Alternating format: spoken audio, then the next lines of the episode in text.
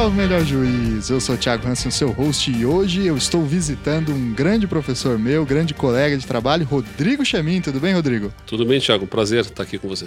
Muito bem, para esse programa especial que a gente vai falar de uns temas mais quentes e polêmicos aí do direito processual penal, eu trouxe o Chamin, que é um grande especialista nessa discussão. Por favor, Chamin, se apresenta para o nosso ouvinte, fala da sua área de atuação, seu trabalho, sua pesquisa, sua relação com o tema.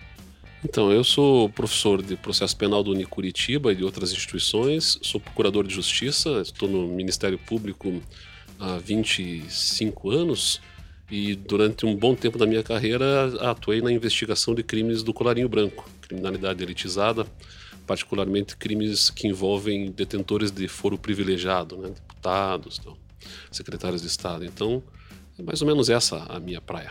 E está lançando um livro aí, né? Sobre, exatamente sobre o tema que a gente vai tratar hoje, sobre Operação Mãos Limpas e suas relações com a Lava Jato.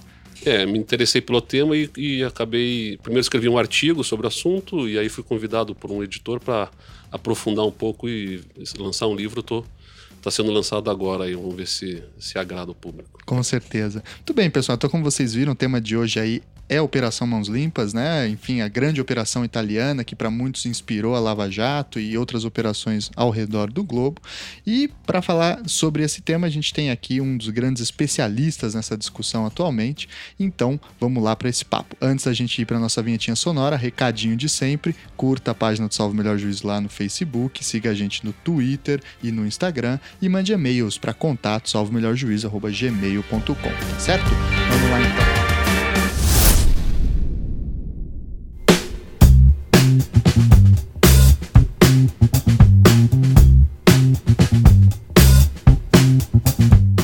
Então, Rodrigo, me diz uma coisa: a Operação Mãos Limpas é considerada talvez a maior opera... É, considerada não, ela é a maior operação judicial italiana, né? E provavelmente uma das maiores do mundo, se não for a maior do mundo. E ela ocorreu mais ou menos ali de 1991, 92 até 1994. Isso é o período canônico da Operação Mãos Limpas. Só que ela tem uma certa pré-história. A Itália já vinha, em uma certa medida, recrudescendo ações contra a corrupção, contra a máfia e contra esquemas cada vez mais complexos há um tempo. Fala um pouquinho pra gente dessa pré-história. É, você tocou um ponto importante, quer dizer, a coisa, ela, as mãos limpas mesmo, canonicamente, como se diz, começa nos anos 90, mas há todo um histórico anterior.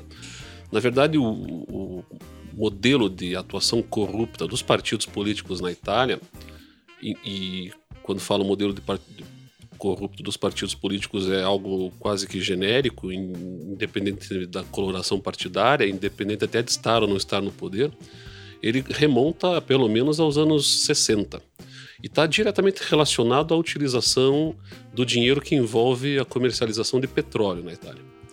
É muito forte e, e, e por isso já começa. Ouvintes, por favor, segurem né, as similaridades, é. que vai ter um tópico lá no final só sobre isso. É, começa já a haver alguma, alguma ligação aí, né? A gente, a gente percebe já alguma coisa. Mas é, na década de 60 até 1963 a Itália tinha já alguma coisa relacionada. A Itália nunca foi uma grande produtora de petróleo, mas, eh, mas tinha empresas já estatais relacionadas a essa questão, principalmente na importação. Na época colonial da Líbia é, também tinha também. todo esse interesse. E aí o Enrico Mattei que era o então presidente da, da entidade nacional de hidrocarboneto, a Eni, que é uma que é a empresa italiana de petróleo, equivalente à Petrobras, ele tinha a pretensão de tornar a Itália autossuficiente e se desvincular das empresas da, das sete Sorelle, né, das sete irmãs, as empresas multinacionais que são detentoras do, do, economicamente do petróleo no mundo, empresas muito fortemente britânicas e norte-americanas. E com essa pretensão, ele, ele acaba construindo um ideário em cima disso, que contraria esses interesses, e no, em 1963 ele é morto, ou morre. Né? É, ele morre num acidente aéreo, mas é, há quem jure de pé junto que foi um acidente, na verdade, provocado. Né? Uhum. É, até um, um um assessor direto dele na época, que ainda hoje é vivo e, e, participa de debates na Itália, tem no YouTube vários programas que envolvem esse, este assessor, ainda hoje discutindo como se deu a morte do, do Matei. Porque tudo leva a crer que de fato ele estava sendo um empecilho para que as multinacionais pudessem fazer valer a sua vontade. E esse empecilho das, de atuação das multinacionais também incomodava os políticos italianos em certa medida. E o que ficou muito claro é que logo que morre o Matei, a, a, política de, de, atuação da empresa estatal italiana ela, ela a, se, se, volta para uma abertura a essas empresas, né? E aí começa a haver já vazão de dinheiro para fruto de corrupção e ajuste político com os detentores do poder na Itália e começa a haver, portanto, já um desvio de verba, já nos anos 60, da petrolífera italiana para a classe política italiana para financiamento político partidário, em grande medida. Uhum. E isso depois ganha um fôlego bastante acentuado nos anos 70. Na verdade, ocorreu até um grande escândalo na Itália nos anos 70, particularmente em 1973.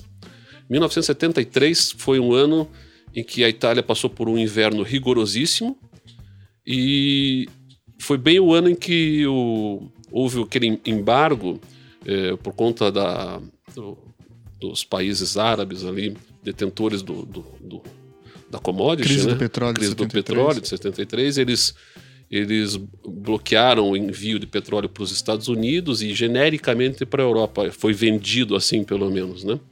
É, as investigações que foram realizadas na Itália revelam que a coisa não para a Itália não era como se pintava publicamente, porque os, os, os empresários que cuidavam da importação do petróleo para a Itália passaram a dizer publicamente que, olha, diante da crise, o preço do, do, barril de petróleo aumentou exponencialmente, nós não estamos conseguindo mais petróleo, nós estamos com os nossos tanques vazios e pedimos a compreensão da população e os políticos também começaram a dizer no mesmo sentido, se vendeu para a população italiana que realmente a coisa estava feia, que não tinha mais condições é, de, de, comercialização do petróleo em termos de normalidade e que, portanto, teria que haver um sacrifício da população italiana.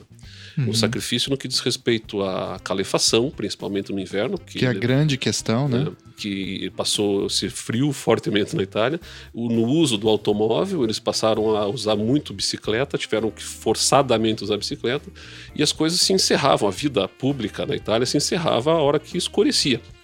Então chegou num ponto que hospitais ficaram sem energia, é, enfim, o dia a dia do italiano ficou bastante alterado por conta dessa dessa e, e, dessa desse discurso que foi vendido, porque se soube que era um discurso a partir do momento em que um então pretore na Itália, o cargo de pretore na Itália seria difícil de fazer uma comparação com o Brasil, porque nem existe mais esse cargo, ele foi depois ele foi extinto, mas na época seria um misto de delegado de polícia com promotor e juiz, a depender da, de qual área e de qual setor ele atuava, esse pretor. Ele, se, ele cuidava de casos menores, assim. Uhum. Mas um pre, pretor, enfim, um sujeito que agia na função de um misto de delegado de polícia e promotor e juiz, a depender. Ele integrava a magistratura, por isso tinha um quê de juiz aí, mas cuidando de investigação de casos menores. Ele acaba, é, porque morava em Gênova, no Porto, né? É, percebendo que, que as notícias que saíam elas não casavam muito bem com aquilo que ele via no cotidiano, porque ele presenciava no cotidiano navios de petróleo chegando diariamente no porto e descarregando. No mesmo ritmo de No mesmo ritmo. Bom, coisa não está casando. Aí ele começa a fazer uma investigação essa investigação ela, ela acaba coletando alguns dados que vão realmente confirmando que a coisa não era bem como estava apontando. E aí faz uma interceptação de comunicação telefônica, quando então ele descobre que de fato era uma trama mesmo envolvendo a classe política italiana corrompida já na época, que recebia propina dessas empresas para abafar a situação enquanto eles estavam comprando o barril por algo como 11 dólares, eles estavam dizendo que o barril só seria vendido por 150 dólares. Então o discurso era um, a prática era outra. Eles estavam abarrotados de, de, de petróleo, não tinha nem como fazer mais para receber aqueles navios que chegavam no porto. Os navios ficaram, começaram a ficar estacionados no próprio porto porque não tinha lugar para guardar o petróleo em terra. Enfim, ele acabou revelando esse cenário todo. Foi um escândalo na Itália. Tiraram da mão dele, jogaram para Roma, porque disseram que envolvia políticos. E na época, com a imunidade parlamentar dos políticos, quem assumiu a investigação foi o próprio parlamento italiano tira da mão desse pretor, desse, desse sujeitinho em Gênova, joga para Roma e o parlamento assume a investigação. Essa casa de Santos. É, aí resolve. você pode mais, mais, mais ou menos imaginar o que, que vai acontecer numa investigação parlamentar que envolvia investigar os próprios parlamentares, ministros do Estado, tal. A investigação ela se arrasta numa morosidade assustadora uh, e no final diz, ó, não ficou comprovado nada. E o, o, há, no entanto, alguma outra situação que pode ser investigada melhor que não envolve políticos, eles dizem assim. E aí remetem para a magistratura de Roma, prosseguir a investigação ela prossegue e quando vai responsabilizar um, um, um rescaldo, assim, um, o que sobrou daquilo, né, que, que não foi eh, li, livrado pela imunidade parlamentar, eles ainda vêm com leis de anistia e anistiam esses caras. Quer dizer, não deu quase nada a, a investigação. Para usar a boa metáfora italiana, virou é, pizza virou mesmo. pizza. Isso nos anos 70. Então já havia ali nos anos 70 uma mecânica, isso é muito claro, esse, esse, esse pretor e depois ele chama-se Mário Almerighi ele chegou a escrever um livro sobre o assunto muito interessante, só que não tem traduzido para o português. É Petróleo e Política chama-se o nome do livro onde ele relata assim detalhadamente, passo a passo, tudo o que aconteceu na investigação. É um livro para quem fala italiano bastante interessante de ler para entender como é que funcionou toda essa história nos anos 70, que não deixa de ser um embrião daquilo que vai acontecer nos anos 90, porque ali se inicia uma mecânica de corrupção sistematizada dos partidos políticos para bancar campanhas políticas eleitorais, né? E nos anos 80 a coisa prossegue, né? ainda em, envolvendo em certa medida a petrolífera italiana, mas com um pouco mais de cuidado, vamos dizer assim. E a, nos anos 80 a, a corrupção política ela é um pouco abafada pelos escândalos de máfia. É, porque é an... é, são os anos da é, máfia, né? Os anos da máfia. Então, aí, começa nos anos 80 uma, uma grande investigação envolvendo a máfia italiana por conta de um mafioso que foi preso aqui no Brasil, que era o Tommaso Buscetta, né? Cujo nome é sempre difícil é, falar em português. É, mas e, o nome em italiano é Tommaso Buscetta. Aqui no Brasil fala Busqueta, mas é uma, é uma... Fica pior até, né? Não, e não, e não é correta a, a uhum. forma de se, de se dizer a grafia do nome, né? é, ele foi preso aqui no Brasil, levado para a Itália e foi um dos dos primeiros a fazer um acordo de colaboração premiado, delação premiada, o que se chama na Itália de patediamento. Patediamento. É. E o Tommaso Buscetta, pela primeira vez, explica para o então investigador, na época também um misto de saindo de delegado e indo para promotor de justiça. No começo ele era Giudice Istruttore, é um cargo que também não existe mais na Itália, existiu até 1989 na juris instrutor, e para nós, tradução literal seria juiz instrutor, mas não existe essa figura de juiz instrutor aqui no Brasil, para nós seria a figura do delegado na época. Depois vai virar a figura do promotor de justiça que assume a titularidade da investigação na Itália em 1989 com o novo Código de Processo Penal italiano. Esse esse investigador, que era o Giovanni Falcone, Grande, famoso. É, famoso. Né? E, e, interessante porque depois a gente pode até comentar a respeito. Ele é, ele é chamado no Brasil de juiz Falcone, uhum. mas ele seria, na época, no início dos anos 80, algo como um delegado de polícia, Falcone. Ele, o fato é que o Falcone convence na conversa o o Tommaso Buscetta a abrir o jogo e contar como é que funciona a estrutura mafiosa italiana. Então, a, a, as autoridades italianas, pela primeira vez, conseguem obter informações de alguém de dentro da estrutura mafiosa, o que faz com que eles, então, finalmente compreendam como é que funciona. Os italianos mesmo, desde aquela época, não chamam mais a máfia de máfia, chamam a máfia de Cosa Nostra, porque houve todo uma, um reajuste de compreensão de como é que as coisas funcionavam. Até então eles só tinham aquela noção de quem é de fora e que está investigando e que pega um pedaço aqui, um pedaço ali, mas não, não consegue ter a dimensão do todo. E quando o Tomás Bucheta abre o jogo, eles, bom, agora entendemos melhor como é que as coisas funcionam. Que é uma entidade absolutamente complexa, complexa inclusive, porque é. são famílias, Isso. né? E não é só uma, é guerras entre é, elas. É, quem vai revelar essa forma de ingresso, as tradições e tal, é o Tomás Bucheta. E aí eles começam na Itália, nos anos 80, um, um gigantesco processo contra a máfia, contra o grande chefão mafioso na época, era o Totò Riina. E aquilo que eles chamam lá na Itália de maxi processo, seria o maxi processo. Foi uma investigação que contou com a colaboração de um outro giudice instrutor na época, que era o Paulo Borsellino, e ela se desenvolveu ao longo dos anos 80. No final dos anos 80, a investigação já estava também arrefecendo, o Giovanni Falcone até mudou de, de, de, local, ele deixou de ser investigador ali, foi trabalhar no Ministério da Justiça e tal. E o Paulo Borsellino assume, a ideia era o Giovanni Falcone até assumir o cargo de procurador-geral. O fato é que no final dessa investigação toda, o resultado é que a máfia acabou se vingando dos dois investigadores e matou os dois nos anos 1992. Os dois morreram um curto espaço de tempo um entre um e outro, em atentados à bomba eh, em Palermo justamente quando está começando. No mesmo ano que está começando em Milão, quer dizer, Palermo no sul da Itália, Milão no norte, né? No ano que está começando em Milão a Operação Mãos Limpas. Isso é importante só para ficar bem claro, porque até eu confundia. Então, o Falcone não tem nada a ver com a Mãos Limpas. Não, Ele não, não tem nenhuma relação. É, é muita gente cara... fala de Mãos Limpas e lembra do Falcone, porque foi muito divulgado o Falcone na que Itália. morreu na mesma época, é, né? É, e tal, isso é, quando estava acabando uma investigação e iniciando a outra, as Mãos Limpas é a investigação que se inicia em 92.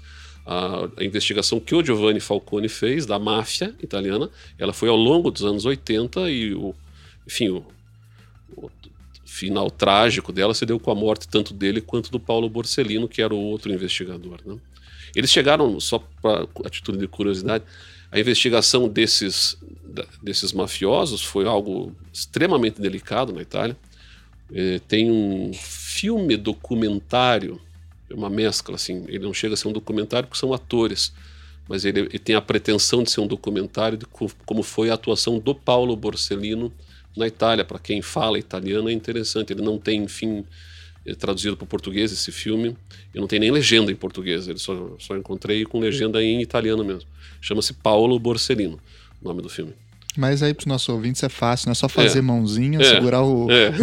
o polegar né? com o dedo, falar um maquê e já sai assistindo. É. Até para quem fala italiano, ele é um filme difícil, porque tem muita gíria da região do sul da Itália, ali, né, que tem um, que é um dialeto aí um dialeto bem diferente. pesado. Né? Mas é um filme interessante, ele revela a dificuldade que eles tiveram, inclusive de fazer a investigação dentro do tribunal porque havia desconfiança de que, pelas ramificações da máfia, tivesse muita gente lá dentro é, infiltrada. Então eles acabam fazendo a investigação no porão do tribunal. Eles vão lá no setor de arquivo do tribunal, onde ninguém frequenta. E eles dizem: Bom, aqui acho que dá para conversar. Trancam essa porta e não deixam mais nunca mais ninguém entrar ali naquele setor. E é ali que eles montam o local de trabalho deles. Tem um quê de similaridade com a Lava Jato também, né? Que é uma sala é, fechada. Né? É, para evitar que se implante alguma escuta ambiental, coisa que o valha. Né? E chegaram a ter que fazer um tribunal. Eles, eles construíram um tribunal na Itália, que é uma espécie de uma caixa forte para fazer o julgamento desses, desses mafiosos. Tamanho era o receio que se pudesse ter algum atentado no curso do julgamento. Um receio. Então real. existe até hoje um tribunal em Palermo que é uma espécie de uma caixa forte, eh, enorme assim, onde eles faziam o julgamento, com ligação direta com a, com a cadeia. Olha aí. E as mãos limpas, então, que vai acontecer, começar ali na passagem de 91 para 92, ela vai se dar inicialmente através de um caso, que vai ser apelidado por um jornalista posteriormente, é o caso Tangentopoli, né? É. E isso vai se dar em Milão, Milão. no norte da Itália e não no sul, isso, como foi a questão isso. das máfias do Falcone.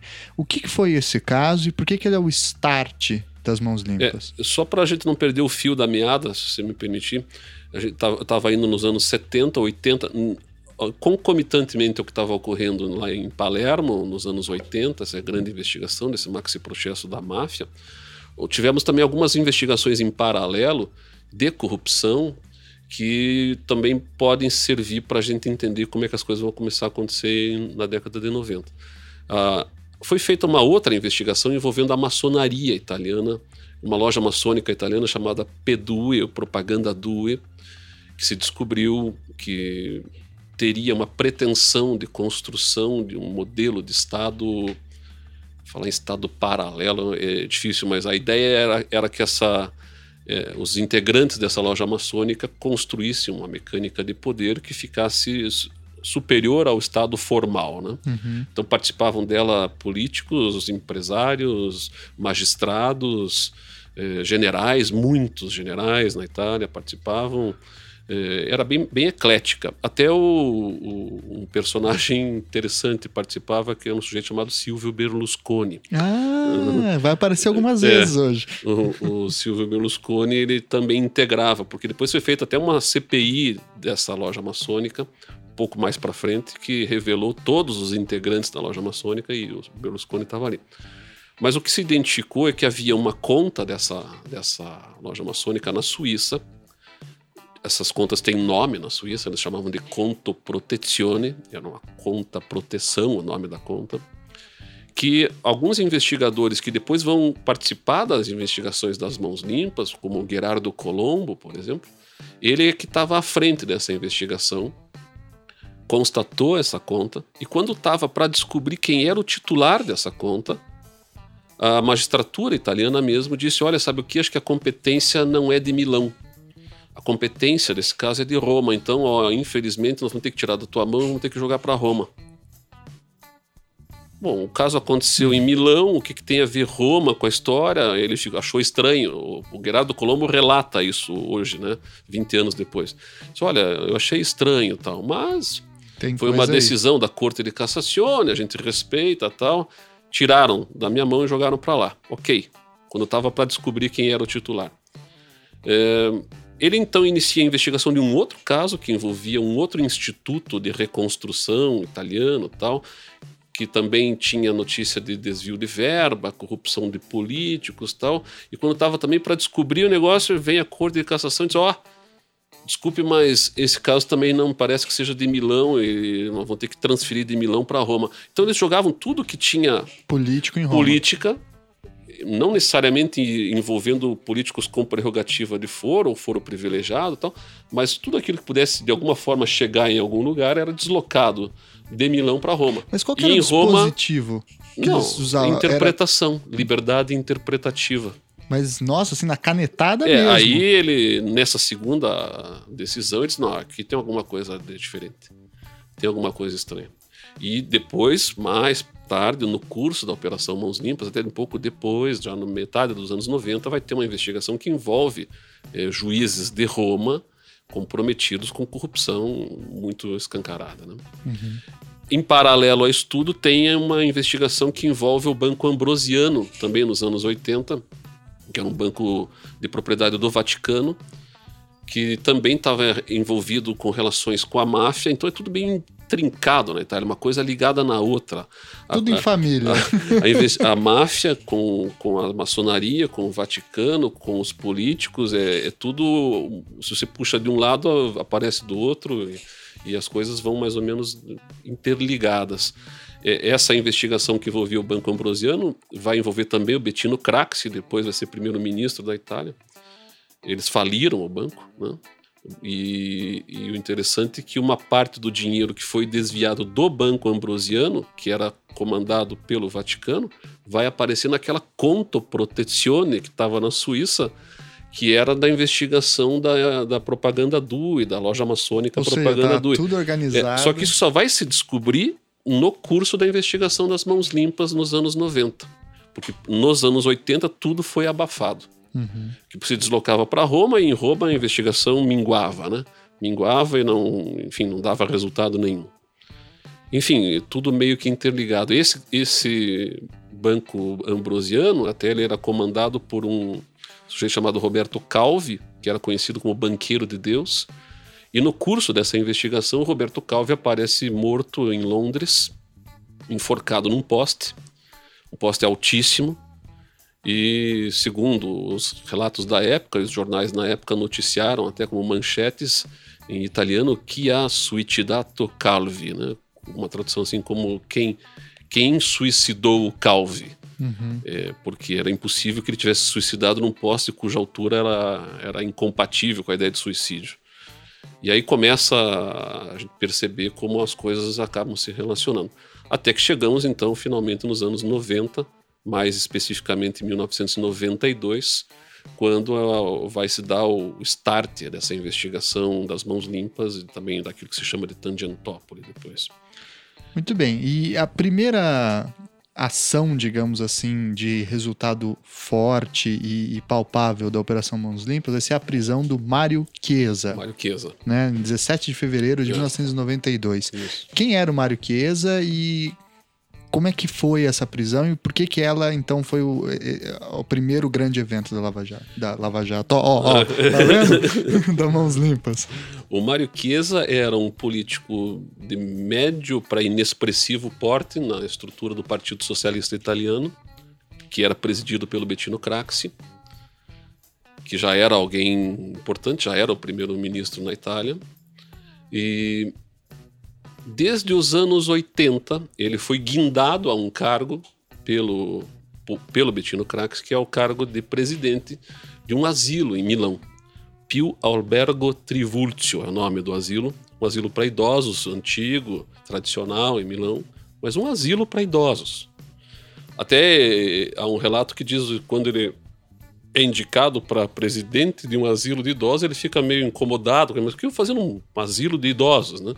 Diz, olha, não despreze os cargos, sempre é possível fazer alguma coisa em qualquer cargo público. Isso, sempre dá para é, fazer alguma. E ele foi levado para lá para desviar dinheiro. Uhum. Né, essa, era, essa era a intenção. E o interessante é que ele já começa a desviar nos anos 80. É, cobrando sempre propina de quem fazia contratos com esse asilo, contratos de limpeza, de manutenção, funerárias. E é interessante assim, no comecinho de 91, há uma, um jornalista publica uma reportagem no jornal, se não me falha a memória, o jornal La Stampa, em, eh, italiano, acusando o, o Mário Chiesa de ter um esquema relacionado a pagamento de propina com funerárias, porque os velhinhos no asilo morriam e ele teria algum esquema com as funerárias dando preferência para uma determinada funerária que ele pagavam a propina para tanto. Essa notícia é, é dada por esse jornalista. O Mário Chiesa se sente absolutamente indignado com aquilo, ofendido com a notícia e entra com uma ação penal privada por crime de calúnia. E aquilo chama a atenção do nosso investigador em Milão, do, do Antônio Di Pietro, que era já um procurador da República em Milão e que já, já estava investigando algum outro caso já de possíveis práticas de corrupção envolvendo outras questões, como um, um ente de público de informática e tal. E lhe haviam dito também em off, olha, tem muita corrupção em Milão, e, ele fica com aquilo, uma espécie de pulga atrás da orelha. Quando vem essa notícia, ele diz, sabe o quê? Eu vou investigar o, a notícia de que poderia haver uma, uma corrupção nas funerárias aqui no Mário Kisa, porque das duas, uma, ou de fato existe uma, um problema, ou de fato há um caso de calúnia. Então aí eu chego num resultado e de, defino o que, que é no final. Uhum. Quando ele já está fazendo essa investigação, portanto já está. O, o nome Mário Chiesa para esse procurador da República não era um nome já estranho, já era um nome conhecido. Um outro pequeno empresário de limpeza, do setor de limpeza, chamado Luca Magni, tinha uma pequena empresa que fazia uh, limpeza de, de prédios públicos, assim. Ele procura o Antônio de Pietro se dizendo absolutamente incapaz de continuar cedendo às exigências de propina que estavam ocorrendo nesse asilo para idosos em Milão, nesse Pio Albergo Trivulzio, pelas mãos do Mário Chiesa, que vinha ali exigindo sempre 10% dos contratos que firmava tal. Ele disse que até pagou isso durante um tempo, mas que chegou num ponto que a questão econômica não, não permitia ele prosseguir, ele se viu numa encruzilhada e resolveu procurar o Estado para que o Estado tomasse providências. Então o Antônio de Pietro diz para ele o seguinte: vamos fazer o seguinte, vamos prender em flagrante esse cara. E aí põe nele algumas escutas telefônicas e marca as notas que seriam entregues, que da exigência da propina, né?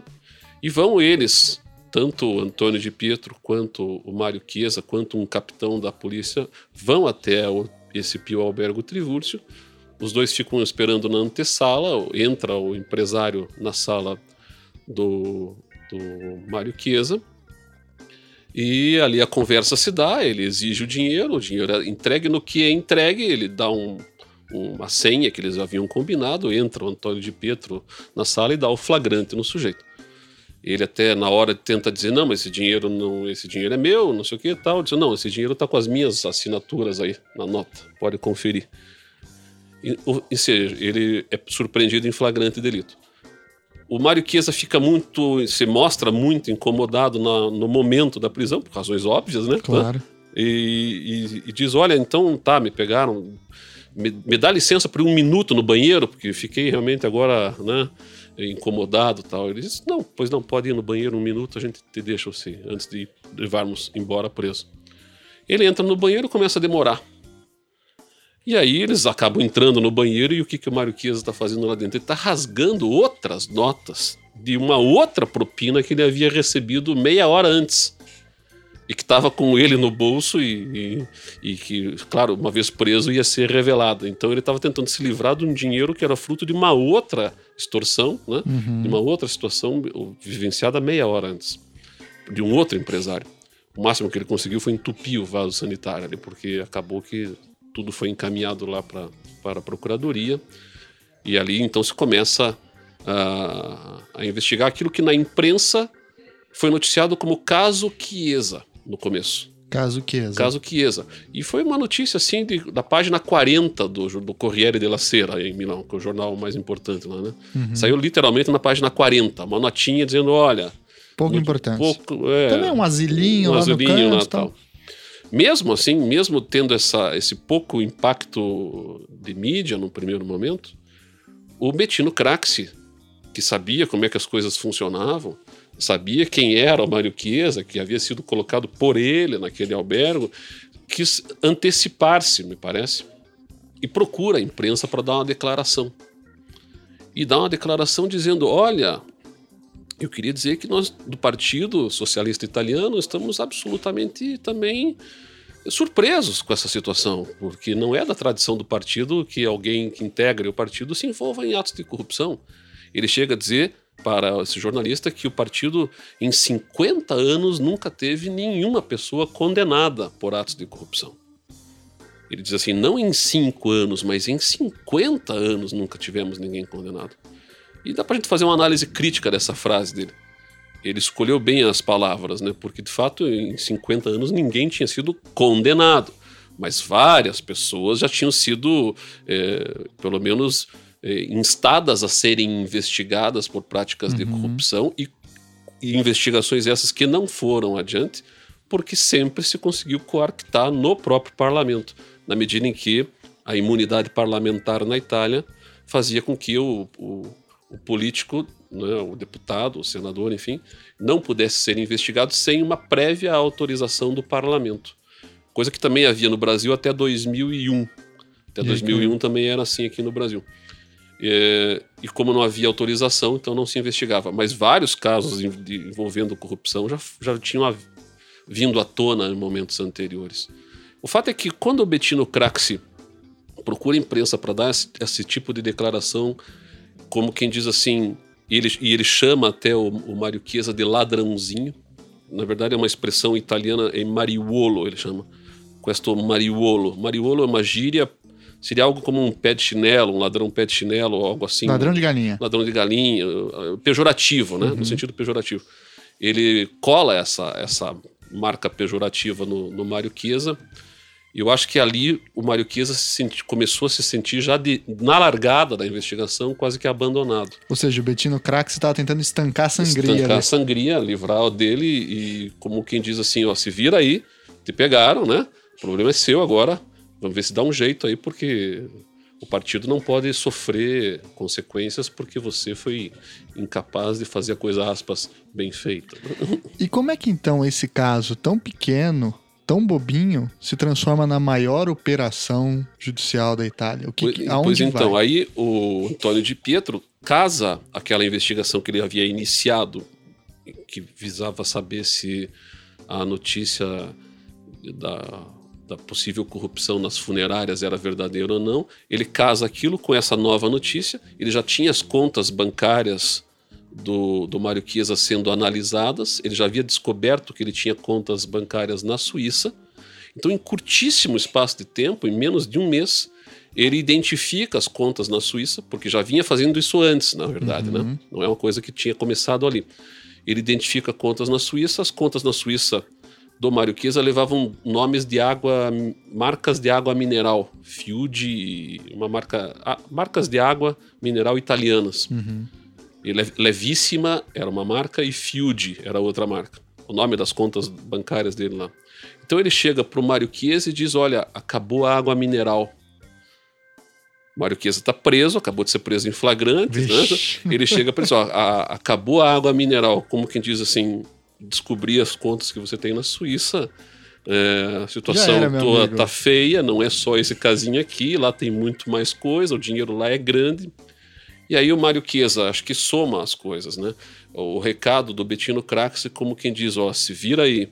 E o fato de que a investigação não envolve especificamente uma propina única, na época era, era equivalente a 3.500 euros, essa que ele cobrava desse empresário no, no, no, no asilo, né? Ele percebe que a coisa é muito maior.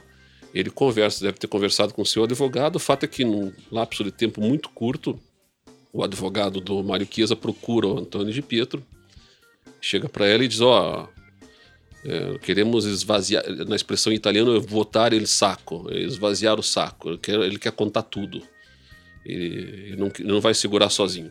E aí ele faz um acordo de colaboração premiada, que, claro, aí começa a abrir um leque gigantesco, dizendo: ó, esse dinheiro que está nessas duas contas na Suíça não é só meu, esse dinheiro vai vai para o partido, vai para o Betino Crax, vai para não sei quem, e começa a entregar uma série de situações. E aí as pessoas começam a ser chamadas e a coisa começa a ganhar uma dimensão e passa a haver uma, uma, uma mecânica de um efeito cascata, né? um efeito dominó, se é que dá para dizer assim, é, onde os políticos e os empresários que passam a ser chamados e que passam a ser chamados percebendo já que aquilo que até então estava velado veio à tona, resolvem também fazer acordos de colaboração premiada e cada novo acordo de colaboração premiada abre um novo leque de investigação e a coisa ganha a dimensão que ganhou em curto espaço de tempo. Ou seja, aí com esse processo de, de delações, do patedeamento, né, como se diz, é que a gente vai chegar aí a 800 mandados de prisão expedidos, né, é, e 5 mil investigados em toda a Itália, atingindo empresários, políticos, juízes, policiais, enfim, uma grande, um grande rol de, de muito pessoas. ramificada a coisa, ela tá, não fica só em Milão, né, depois ela se espraia para o resto da Itália, né, em várias uhum. outras cidades também. Eu queria perguntar, então, fazer também agora uma, uma um breve toque biográfico, digamos assim, para a gente conhecer melhor dois atores da, das Mãos Limpas. Primeiro, o Antônio de Pietro, que é o grande nome uhum. judicial, e o Bettino Craxi, que é Sim. o grande inimigo da. Como que a gente entende esses dois personagens, né? Quem, quem eles eram, quais eram os polos? É, são assim personagens completamente diferentes um do outro em termos de perfil, de comportamento, tudo pelo que eu estudei, né? O, Antônio de Pietro era um cara que nasceu no interior da Itália, até um cara meio tosco, assim, em termos de, de, de trato e relacionamento. Ele teve é, uma vida muito difícil, muito pobre na infância, muita dificuldade. Acabou conseguindo fazer uma faculdade de jurisprudência, lá que eles chamam, né? Conseguiu a duras penas e com muita dificuldade até galgar um cargo inicial de policial. Ele trabalhou como policial no primeiro momento, então ele tinha um, um certo traquejo de polícia, assim, uhum. o que em certa medida facilitou a forma dele enxergar as, as, as questões, porque o Ministério Público na Itália ele só passa a ter o controle pleno da investigação em 1989. As mãos limpas começam em 92. É muito próximo no tempo para que se ganhe um know-how de investigação que a polícia já tinha. É mais ou menos o que acontece, para fazer mais uma similaridade, uhum. né? Aprova-se a, a, possibilidade de colaboração premiada no Brasil, pouco tempo depois estoura a Lava Jato, né? É, na, na, verdade, no, no, Brasil até a colaboração premiada ela já existia há muito tempo, desde a década de 90. Só que ela não foi não havia sido regulamentada como passou a ser agora, em, em 2013. Né? E aí, em 2014, é, estoura a Lava isso. Jato. Ela, claro, essa lei de 2013, a Lei 12.850, que melhor regulamentou a colaboração premiada, ela, sem dúvida alguma, foi um fator, não diria decisivo, mas bastante importante, significativo para o sucesso investigativo da Lava Jato. Né? E o interessante é que ela decorre, essa lei, daquela primeira grande manifestação de junho de 2013. Uhum, ela, foi a, ela foi a né? resposta que o Congresso Nacional deu àquela grande manifestação talvez se os políticos soubessem que ela ia contribuir, não teriam aprovado. Né? Exato. Né? E aí, então, de Pietro, ele começa como policial. Sim, começa como policial, entra, entra na magistratura italiana. E, e, fala pra gente, então, um pouquinho o que é a magistratura italiana, porque é muito diferente é, pra gente, né? É, na Itália, é, não existe uma diferença de estrutura entre o Ministério Público e a magistratura, é uma carreira só. Você não faz concurso como aqui no Brasil nós fazemos ah, você quer ser promotor de justiça, você tem que fazer concurso para o Ministério Público. Você quer ser juiz, aqui no Brasil, você tem que fazer concurso para a magistratura. Na Itália, você faz concurso, um único concurso para a magistratura, e lá você escolhe, a depender da, da vacância dos cargos, né, se você será o que eles chamam de magistrato judicante, que para nós é juiz, e magistra ou magistrato del público ministério, que para nós é o promotor. Mas o promotor, o Ministério Público, ele integra a magistratura na Itália. E é possível você mudar de carreira ao longo da carreira, inclusive. Se você, aspas, enjoou de atuar como promotor, pode pleitear um cargo de juiz uhum. judicante. O, o inverso também é verdadeiro. Então, então, o Ministério Público é parte do Poder Judiciário. Ele é parte, ele integra o Poder Judiciário, ele, ele faz parte do Poder Judiciário. Não é uma fun é função essencial à justiça, como é no caso Não do é, Brasil. Não é como o modelo brasileiro, em que, aliás, o modelo brasileiro talvez seja um, um tanto quanto único, se não único, diferente do padrão de ministérios públicos no mundo, né? A partir da Constituição de 88, eu estou referindo, né? Porque a partir da Constituição de 88, o Ministério Público brasileiro ganhou uma autonomia independência inclusive do Poder Executivo. Então, ele, no Brasil, ele não integra formalmente nenhum dos poderes. Ele orbita os poderes. Uhum. Muito grosseiramente comparando, pode ser algo como o Tribunal de Contas também, que uhum. não é tribunal no sentido de juiz, ele não integra o poder judiciário, mas, mas é... também não integra o legislativo, ele é um órgão que apoia o legislativo e, e fiscaliza todos os demais. Então, são, são modelos diferentes, né? O fato é que o Antônio de Pietro vai ter esse perfil mais é, arrojado no que diz respeito à forma de atuar na investigação, ele é mais atrapalhado até em certa medida. Ele, ele, eles chegam até a criar na Itália uma nomenclatura para a forma do Antônio de Pietro falar, eles falam de Pietrese, porque ele tem um jeito de falar todo próprio, assim, com expressões próprias. Ele é meio caricato até um pouco, Antônio de Pietro. E ele era auxiliado só para falar dos investigadores, por dois outros investigadores também, que cada um tinha um perfil diferente um do outro. Um era mais técnico, um era mais, enfim, fazia a ponte política e o outro fazia essa atuação de policial. Assim. Então ele, ele mesmo, Antônio de Pietro, eu era o policiotto, o policial que atuava mais na linha de frente. Assim. O outro, o Gerardo Colombo, ele era mais é, técnico e o outro também atuavam numa outra forma, quer dizer, eles, eles se integravam e se completavam na forma de atuar na investigação. Já o Bettino Crax não tem nada a ver com esse perfil, é um, é um político, um político de carreira que já vinha há algum tempo atuando no Partido Socialista, num primeiro momento até uma, numa certa união com o Partido Comunista, depois ele se decepcionou com o Partido Comunista como parceiro de atuação política na Itália, e aí ele passa a dar um reforço para o Partido Socialista e, e, e que socialista na Itália lá passa a ser algo diferente do comunista, né? no sentido não de não, não na linguajar marxista de que primeiro tem um socialismo uhum. que vai uhum. caminhar para um comunismo como se fossem então dois modelos que poderiam caminhar junto. Eles até caminharam junto um período. A partir da década de 70, eu acho que eles começam a se separar por, com interesses políticos opostos até.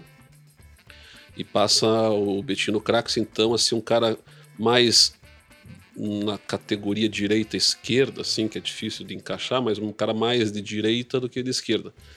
Mas passa a ter um, um poder muito grande na Itália. Ele passa a ser um cara bem até bem visto pela população como um político de sucesso que galgou, fez, a, construiu a sua própria carreira com discursos de ética, de coerência, enfim, então, e chegou ao cargo de primeiro-ministro. Tinha muito poder, tinha mais poder que o, que o presidente na Itália, né? Uhum. Então ele era um cara que poderia equiparar ao presidente no Brasil, assim, em termos de, de, de importância, de poder e tudo mais.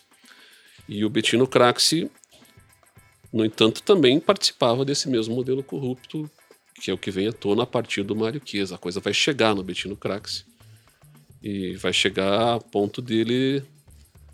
Enfim, começa devagar, vai, mas chega nele a ponto dele abrir o jogo determinado momento. É, e isso que eu queria entender, assim, começa então com, as primeira, com a primeira delação ali do Mário Chiesa, se abre a caixa de Pandora, isso. se entende mais ou menos como que é o esquema, e aí a turma do, de Pietro começa então a correr atrás, pede mandar de prisão, investiga, isso. e aí vai atingindo muita gente, muita, muita gente, gente, muita é gente. Uma progressão geométrica. Assim. E uma coisa assustadora Como mesmo. é a Lava Jato também, se a gente for parar pra pensar. Como né? é a Lava Jato. Ainda que a, impressão que dá é que a Mãos Limpas atingiu mais gente. Mais gente, ainda, não, né? não é impressão, atingiu mais gente. É. E, e, aí vai haver uma reação, já estamos em 1993 agora nesse caso, vai haver uma reação da classe política que está se sentindo acuada Sim. nesse momento, Sim. porque parece ser um sistema generalizado de corrupção e um próprio sistema que acaba mantendo o funcionamento do sistema eleitoral italiano, né? De eleições, isso. etc. Ou seja, ninguém não ia sobrar ninguém. Então, nesse momento, a classe política se organiza e tenta barrar as mãos limpas, né? Como é que eles vão tentar fazer isso, por várias frentes. Primeiro, é preciso dizer que o, que o Bettino Craxi, ele, como eu estava dizendo, ele não esconde o, o, problema. Ele vai no parlamento italiano, faz um discurso muito famoso, tem no YouTube e tal, é, abrindo o jogo, dizendo: olha, ninguém aqui nesse, no parlamento pode dizer que não faz parte deste mesmo modelo. Ninguém aqui pode ah, levantar o dedo e dizer eu não participo. E há um silêncio generalizado como quem adere àquele discurso todo. Aquilo causa na Itália uma, uma revolta popular. O povo vai para a rua na Itália, o povo sai fazendo protestos, o povo, o povo enxerga no primeiro momento as mãos limpas como realmente uma, uma ruptura com o modelo corrupto que já se tinha notícia de longa data, desde os anos 60, principalmente os anos 70, com aquela primeira investigação. E a coisa ganha uma dimensão muito grande. Aí, claro, vai haver a reação política que você estava referindo que vai começar de variadas formas. Eles vão começar primeiro atacando os acusadores. Vão começar a dizer que os acusadores, o próprio Antônio de Pietro, também era corrupto. Começa a haver um, uma tentativa de colar pechas. Eles chegam a corromper pessoas para que depois se descobrem investigações que foram corrompidas para acusar o Antônio de Pietro é, de drogado, de drogado, vi, né? é, de, diziam que ele assediava sexualmente uma jornalista a quem ele passava informações privilegiadas, vazamento de informações. É muito parecido com o que a gente vê de discussão aqui no Brasil, que se discute de vazamentos de informação, essa mesma discussão teve na Itália. E esse sujeito que era um policial e que disse: Olha, eu presenciei o Antônio de Pietro assediando sexualmente a jornalista em troca de favores de informação privilegiada se descobre depois que esse policial, na verdade, recebeu propina para falar isso. Uhum. Recebeu dinheiro também corrompido para falar isso. Eles começam a tentar atacar a imagem. E vão ter várias esferas de reação. Né? A reação política mais forte virá no plano legislativo. No plano da elaboração de leis, decretos, leis de anistia, que ao longo de um bom tempo, diria assim, de, até não foi uma coisa que se deu num único ano, ela foi foram inúmeras tentativas que foram sucedendo ao longo de 10 anos depois da, das mãos limpas para tentar neutralizar os efeitos da investigação. E nesse e momento parece que uma das principais tentativas foi tentar alterar é, nos casos envolvendo políticos e partidos políticos de propina, ó, em vez de ser um crime punível com prisão, como sendo apenas multa e nem sequer crime, se transformar em uma fizeram, infração. Eles né? fizeram de tudo, de todas as formas. Foram, foram inúmeras tentativas. Poderia ter enumerar algumas mais importantes. Por exemplo, uma das tentativas que eles fizeram num primeiro momento foi tentar é, tirar o Ministério Público da magistratura. É, uma tentativa de dizer, olha, o Ministério Público não pode mais pertencer à magistratura, ele tem que pertencer ao Poder Executivo e tem que ser subordinado ao chefe do Poder Executivo. Então, essa tentativa inicial ela ocorreu ainda em 93, no auge das, das mãos limpas não foi à frente, acabou não indo à frente porque a pressão popular foi muito contrária a essa pretensão tal e a coisa não avançou. Ela vai, essa tentativa ela vai aparecer inúmeras outras vezes e esse eu diria ainda é um tema que se discute na Itália ainda hoje. A desvinculação do Ministério Público da magistratura, não para lhe dar a independência nos moldes do Ministério Público brasileiro, é mas para subordiná-lo ao Poder Executivo.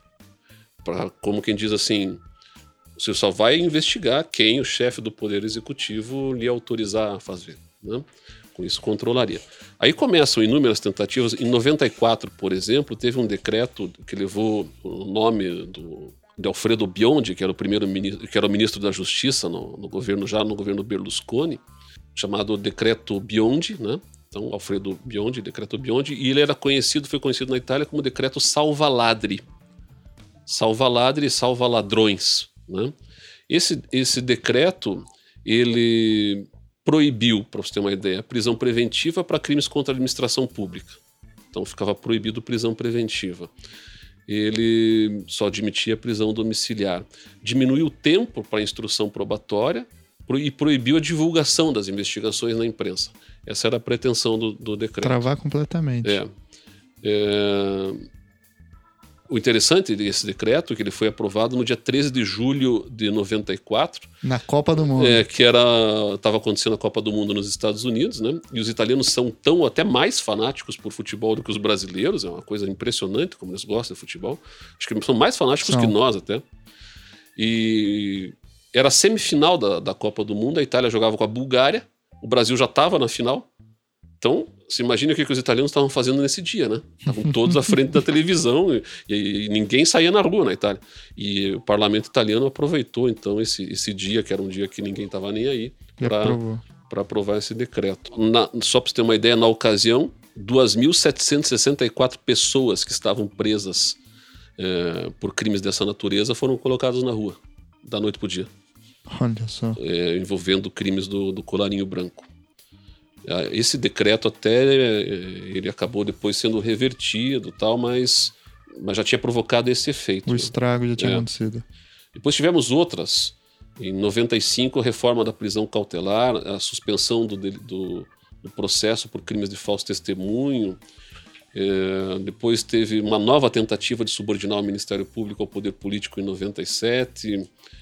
É, é uma tentativa longa, então, longa, na Itália. Longa. For, foi assim, longa, porém ininterrupta. Ininterrupta. Ela vai, ela vai. E a, além das mãos limpas, que as mãos limpas já acabou em 97, eles ainda não, estão. A investigação, mas os processos não, ah, né? continuam rodando. Os processos é. eles estavam tramitando, é aí que tá. Eles tentam mexer nas prescrições também. Não tentam, eles mexem nas mexem prescrições. Nas prescrições. Mexe, cai pela metade a prescrição dos crimes contra contra a administração pública, que era de 15, cai para 7 anos e meio. E aí eles mexem, inclusive, no, na maneira de calcular a prescrição. Para quem é leigo e não está entendendo essa conversa, prescrição, prescrição seria uh, o Estado tem um tempo para exercer o seu poder de punir. Se esse tempo se esgota, é, ele prescreve, né? prescreve a pretensão punitiva do Estado. Então, esse tempo que o Estado tinha para punir na Itália crimes do colarinho branco, em média, era de 15 anos. Eles diminuem para 7 anos e meio. Você tem que voar o processo e as investigações. Não, sete anos e meio a partir da data do fato, né?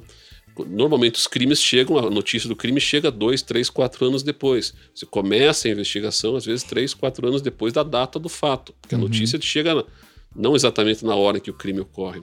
A, a investigação é morosa, naturalmente morosa, desse tipo de crime, porque envolve quebra de sigilo bancário, envolve cruzamento de informações, ela é naturalmente morosa, o que faz com que quase fique inviabilizada a, o resultado de uma eventual condenação. E aí eles criaram também um mecanismo de recálculo da prescrição, porque a prescrição tem alguns marcos que interrompem a contagem e permitiriam a recontagem do zero. o normal é que esse prazo, quando interrompa, conte do zero, conte de novo mais sete. Então eu teria sete anos e meio, daí interrompe, mais sete anos e meio, o que dá um fôlego maior. Só que o, o que eles fizeram na Itália não, não foi permitir a recontagem integral, mas só em um quarto do tempo. Então ela não, não retomava no tempo integral, retomava em um quarto. O que fez com que, na prática, é, boa parte dos casos que foram investigados nas mãos limpas acabassem prescrevendo. É, a gente vai até chegar nesse ponto um pouco mais adiante. Uhum. E, e, avançando num outro ponto, estamos aqui em 93 ainda, já estamos com o parlamento aquado, todo mundo assustado, e aí vai acontecer, vão estar ocorrendo vários julgamentos ao mesmo tempo, vários julgamentos envolvendo as mãos limpas, e um deles, famoso, é chamado julgamento Cussani, do Sérgio Cussani, que foi um julgamento televisionado, inclusive, Sim. que a população acompanhou e gerou maior frição, etc. Onde ficou observado que havia uma joint venture da Eni, né, a empresa nacional de, de petróleo e energia, é, com uma outra chamada Montedison. Montedison era uma empresa Montedison, privada. É. Que demonstrou, então, que... Enimont era a empresa. Eni... Enimont. É. Que demonstrou-se, então, que havia ali um esquema muito claro e conhecido de financiamento de vários partidos uhum. políticos, né? E isso começou a. E menos um partido estava fora do caso do Sérgio Cussani, que é o Partido Comunista, e isso começou a gerar, inclusive, críticas por parte dos opositores das mãos limpas, falando que os juízes eram comunistas, Isso. né? Toga roxa, é. toga, toga toga roxa, toga roxa. Né? Na verdade, o Partido Comunista não é que ele estava fora, ele também participava da divisão de verbas. Sim. Mas ele não estava sendo objeto da investigação naquele momento. Ele não, não tinham encontrado é, pessoas, né? Vamos assim, grosseiramente comparar com a Lava Jato, assim, enquanto estamos investigando atos que envolvem partidos que estão no poder, como PP, na época PT, PMDB, não estamos investigando o PSDB, então cola-se a peste de que, ó, estão protegendo o PSDB. Esse mesmo raciocínio uhum. foi uh, as, as avessas, daí, em termos ideológicos. O é muito né? curioso, né? Porque é. a mesma estrutura é. só muda os sinais. É. é. Foi feito na Itália. Então, vocês não estão investigando o Partido Comunista, então vocês são comunistas. Eles acusavam os juízes é, os juízes não, os investigadores, que eram do Ministério Público, né, o Antônio de Pietro, o Gerardo Colombo, então, de serem vinculados a uma ideologia comunista e por isso eles estariam agindo apenas por uma questão ideológica e não porque de fato haviam provas que gerassem a demonstração de atos de corrupção e de, de desvio de verba. É, o interessante de analisar, há um, há um diferencial que eu percebi do que ocorria na Itália e o que ocorre aqui no Brasil em termos de corrupção dos partidos políticos.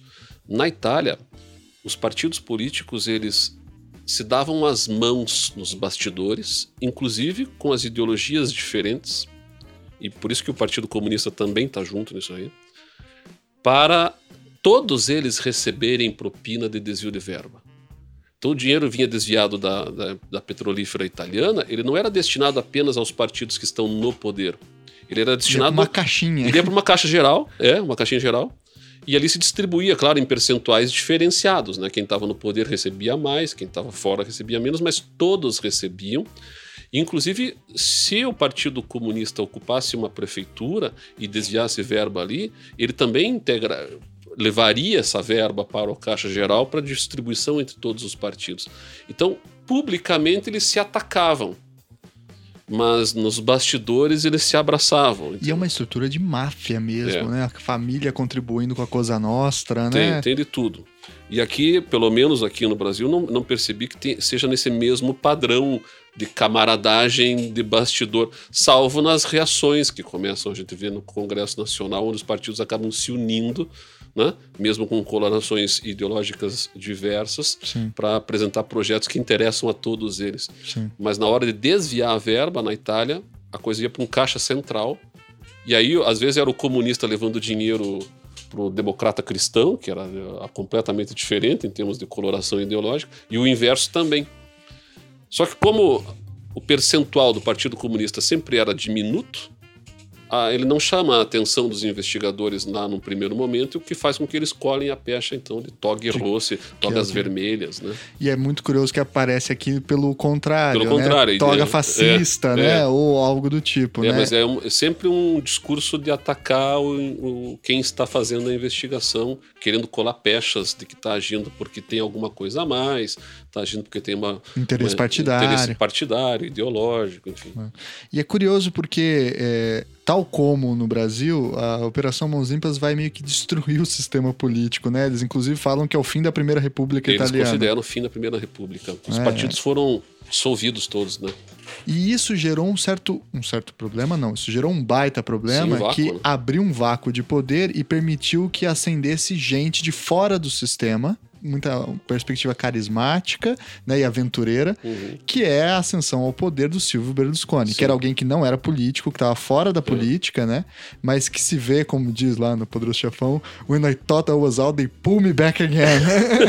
Ele é puxado é, para dentro é. da política para salvar as próprias costas, né? É. Fala um pouquinho pra gente qual é o papel do Berlusconi, porque a crítica mais famosa à Operação Mãos Limpas, você pode inclusive Sim. já respondê-la, é de que não serviu para nada porque entregou o poder pro Berlusconi no fim das contas. Veja, o Berlusconi, ele era um empresário famoso, dono de redes de televisão na Itália. Eu quero fazer a comparação com o Silvio Santos, mas é muita sacanagem não, com o Silvio, dá pra comparar né? com o Silvio Santos. Até porque ele era, o Berlusconi era dono de time de futebol. Vamos, por aí você já viu que tem uma diferença de. É. O cara, quando vai misturar time de futebol com rede de televisão, enfim, tudo isso acaba tendo um. O perfil não é exatamente o mesmo. Mas era, era um cara que tinha um, um, um trânsito muito grande nesse, né, nesse setor empresarial e era visto como um empresário. Só que ele não era alguém que a gente possa dizer, não obstante muita gente diga isso, pelo que eu percebi da, da minhas pesquisas ali, não era alguém exatamente alheio a tudo que estava acontecendo em termos de desvio de verba, em termos de práticas mafiosas ou coisas do gênero. Até porque o nome dele estava lá na P2. Até, né? exatamente, já aparecia o nome dele na, na, naquela investigação da propaganda do Não que ele, ele tenha sido investigado na propaganda do mas ele, tava, ele fazia parte da, da maçonaria, né? daquela loja maçônica que foi investigada. E ele tinha relações de proximidade muito, muito íntima com o Bettino Craxi. O Bettino Craxi foi padrinho de batismo da filha dele, da primeira filha dele com uma outra mulher. É, e as empresas dele, em grande medida, dependiam dessa corrupção toda para crescer como cresceram. Porque havia uma legislação na Itália que proibia que ele pudesse ter mais de um canal de televisão. E ele, para conseguir hum, é, aprovar que ele pudesse ter mais de um canal de televisão, precisava dos políticos aprovarem leis que lhe facilitassem essa perspectiva. Então ele corrompeu muito político. Então as empresas dele começaram a ser investigadas também, nesse, não exatamente nas mãos limpas, mas haviam investigações que envolviam as, as empresas do Silvio Berlusconi. E ele entra na política nesse vácuo que se cria mais para conseguir uma imunidade do que propriamente para ser uma espécie de salvador da pátria. Ele se vendia publicamente como alguém de fora do modelo. Alguém que já era rico, portanto já não ia precisar claro, de é, propina, é, né? Mas ele tipo tinha. Um Trump. É, ele, ele declara expressamente, num determinado momento, que ou ele entrava para a política ou ele não saberia onde ia parar, se ia para trás das grades. Quer dizer, ele ascende a esse universo político com a pretensão de obter a imunidade parlamentar. A imunidade parlamentar na Itália e a imunidade parlamentar no Brasil talvez sejam os dois grandes locais de salvaguarda da prática de corrupção, em que as pessoas elas ascendem muitas vezes a cargos políticos mais com a pretensão de conseguir essa salvaguarda do que propriamente para ajudar o país, enfim. É, porque o fundamento é, sobretudo no Brasil, um país que teve uma ditadura, né, que perseguiu seus deputados, Sim. a ideia é ter uma imunidade que o Estado não possa perseguir o é, deputado, mas, mas isso é foi, subvertido e... Foi deturpada, né? Foi, historicamente foi deturpada, já dá para dizer isso fortemente. Né? Sim. E aí a essa crítica que fazem, dizendo não deu em nada o resultado das, mãos, das mãos limpas na Itália, me parece uma crítica injusta no que diz respeito ao papel que é reservado ao Poder Judiciário e à investigação. A eles não é reservado um papel de solucionar os problemas do, políticos do país. É reservado um papel de uma vez noticiado um fato que em tese é criminoso, tomar as providências que lhe cabem naquele momento. Claro, é, é, aquilo gera uma consequência política, né? E essa consequência política que ocorreu na Itália, ela poderia ter sido aproveitada pelos italianos para mudar a cultura de fazer política corrupta, que era institucionalizada desde os anos 60 na Itália. E acho que eles perderam essa oportunidade, porque a, a população italiana, acho que ela não foi capaz de tomar as rédeas de fazer-se mostrar tão insatisfeita com a classe política no que diz respeito às alterações legislativas que se sucederam a partir dali. Porque foram as alterações legislativas que se sucederam, todas elas leis que eles chamam de lei de ad personam para proteger o Berlusconi, enfim, toda a classe política, né? Essas leis posteriores é que neutralizaram os efeitos e que permitiram fazer com que a realidade da Itália hoje seja tão corrupta quanto era, ou talvez mais até do que era na década de 90. Porque hoje se criou uma legislação de blindagem da classe política. Uhum. Hoje, uma investigação como aquela na Itália não ocorreria de novo. Não ocorreria porque os lapsos de prescrição são muito curtos você não consegue fazer as investigações no tempo necessário. E o sistema necessário. é tão moroso quanto o brasileiro. O sistema é né? é tão moroso quanto o brasileiro, em que pese o brasileiro seja mais até. É, porque o brasileiro tem um degrau a mais do que tem na Itália em termos de discussão do. E que a burocracia italiana é, é conhecida pela sua lerdeza é. também. Não, né? não, mas o que você falou está correto. É, é, tão moroso quanto, em que pese o brasileiro tem um degrauzinho a mais em termos de morosidade. Pior. É. Mas lá também é tão moroso quanto. E eles criaram uma série de entraves legislativos que faz com que hoje investigar crimes do colarinho branco, né, corrupção genericamente falando na Itália, é algo, algo que difícil de, de, ter algum resultado. Ou seja, não é que as mãos limpas gerou o Berlusconi, mas o Berlusconi entrou para abafar as mãos isso, limpas. É mais isso, ou menos esse sim, o raciocínio. Isso pode se dizer. A ascensão do Berlusconi ela foi um fator que contribuiu significativamente para que o parlamento se sentisse estimulado a criar leis que pudessem blindar a todos. Então aí estamos em 94 já, com Silvio Berlusconi como primeiro-ministro italiano, e aí se inicia uma guerra. É, não sei se tão velada, talvez até declarada, entre o Di Pietro e o Berlusconi, né? Porque o Di Pietro avança para as empresas do Berlusconi para investigar e o Berlusconi, em contraposição, vai oferecer mais resistência, que é o caso, por exemplo, do decreto Biondi, que você comentou, uhum. né? E de um outro decreto, que é o decreto Consu, também. também, que faz isso, né? É, teve esse, esse, embate é interessante porque no começo até as empresas do Berlusconi, os jornais do Berlusconi, as, as emissoras de televisão do Berlusconi, elas apoiavam as mãos limpas. É, o Berlusconi não era contra. Ele passa a ser contra quando as investigações se voltam para ele também. E aí, ó, na medida que se voltam para ele, ele, ele passa um memorando para interno, esse memorando existe, é um documento, dizendo, ó, agora precisamos reverter o cenário, precisamos começar a atacar, e começa a haver uma campanha de mídia para atacar o Antônio de Pietro, para desmoralizar, com ele forja dossiês, uma série de coisas que começam a acontecer. Em paralelo a isso tudo, começa a vir muita ameaça de morte para Antônio de Pietro, ele começa a receber ameaças de morte, de uma. Ele não acordou com cabeça de cavalo na cama, não. Não, ele não. Mas ele recebia muitas ameaças de morte a ele, ao filho dele. E essas ameaças vinham de uma entidade chamada Falandia Armata. Era quem se intitulava ameaçadora. Que na Itália não se sabe bem se era um organismo autônomo de, de, de natureza mafiosa ou o que é mais provável era apenas um, uma espécie de operação da máfia. A, a ideia de armata, a expressão de armata, muitos consideram, muitos pesquisadores italianos consideram que na verdade ela não era uma estrutura dissociada da estrutura mafiosa italiana.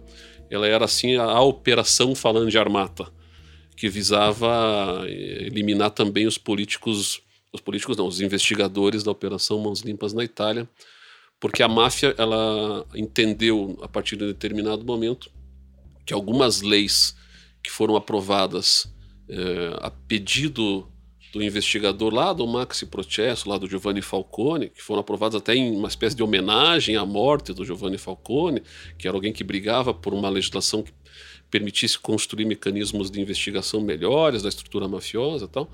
Essas leis elas acabaram sendo aprovadas num primeiro momento e eles entendiam que isso aí tinha que ser revertido. E atacar os investigadores de Milão seria uma espécie de uma resposta também a isso tudo. É, ele chega inclusive a mandar inspetores do governo para fiscalizar irregularidades isso. dentro. Ele né? acha daí um amigo do, do, do, Antônio de Pietro que a quem esse amigo tinha feito um empréstimo para ele E aí ele começa a dizer que o, esse empréstimo, na verdade, teria sido fruto de corrupção. Ele tenta colar no Antônio de Pietro uma imagem de tão corrupto quanto os investigados do caso, né? Pra ficar uma, não saber diferenciar É. A A coisa chega num ponto que o Antônio de Pietro ele abandona o caso. É, então, 6 de dezembro de 1994, ele renuncia ao caso, É. né? Ele estava para interrogar o Berlusconi, inclusive. Foi uma surpresa geral entre os integrantes do, da Força Tarefa que investigava o caso das mãos limpas. E ele simplesmente chega e diz: "Oxe, Eu estou largando o caso, não vou mais prosseguir.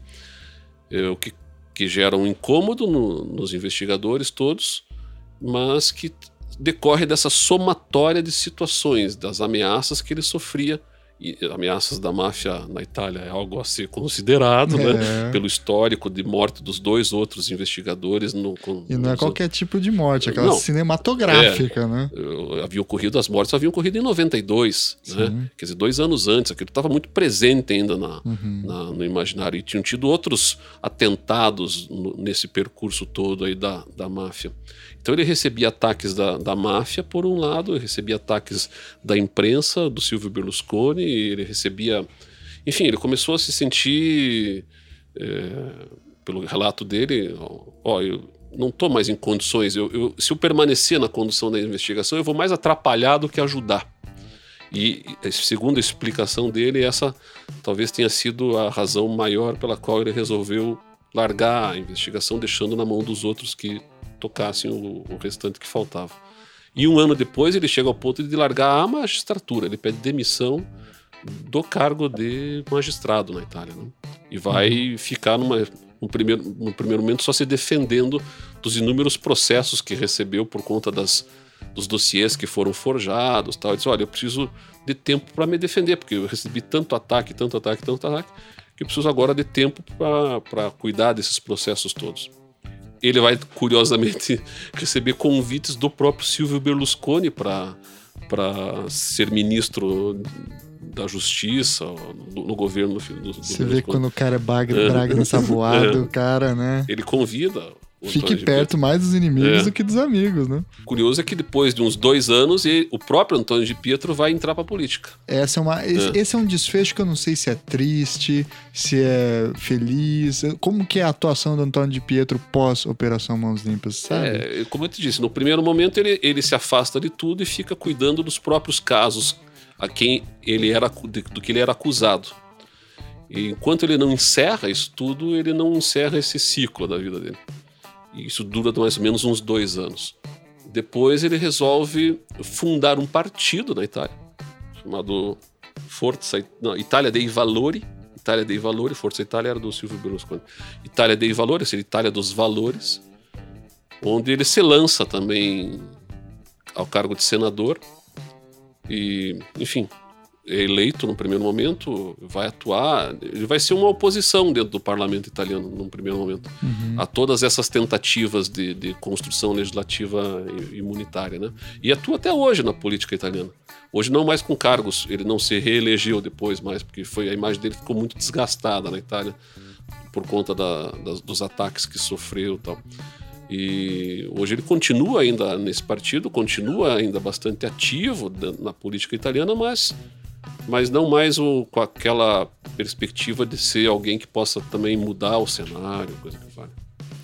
Muito bem. Isso é mais ou menos a história, digamos É. assim, né? Do que foi a Operação Mãos Limpas e, e aí, enfim, depois os processos foram desenrolando. Muitos acabaram é, sendo prescritos, o que gera essa pergunta que, enfim, você já começou a responder, mas volto a ela. Deu em pizza ah, as mãos limpas na Itália? Não diria que deu em pizza. é, houveram condenações.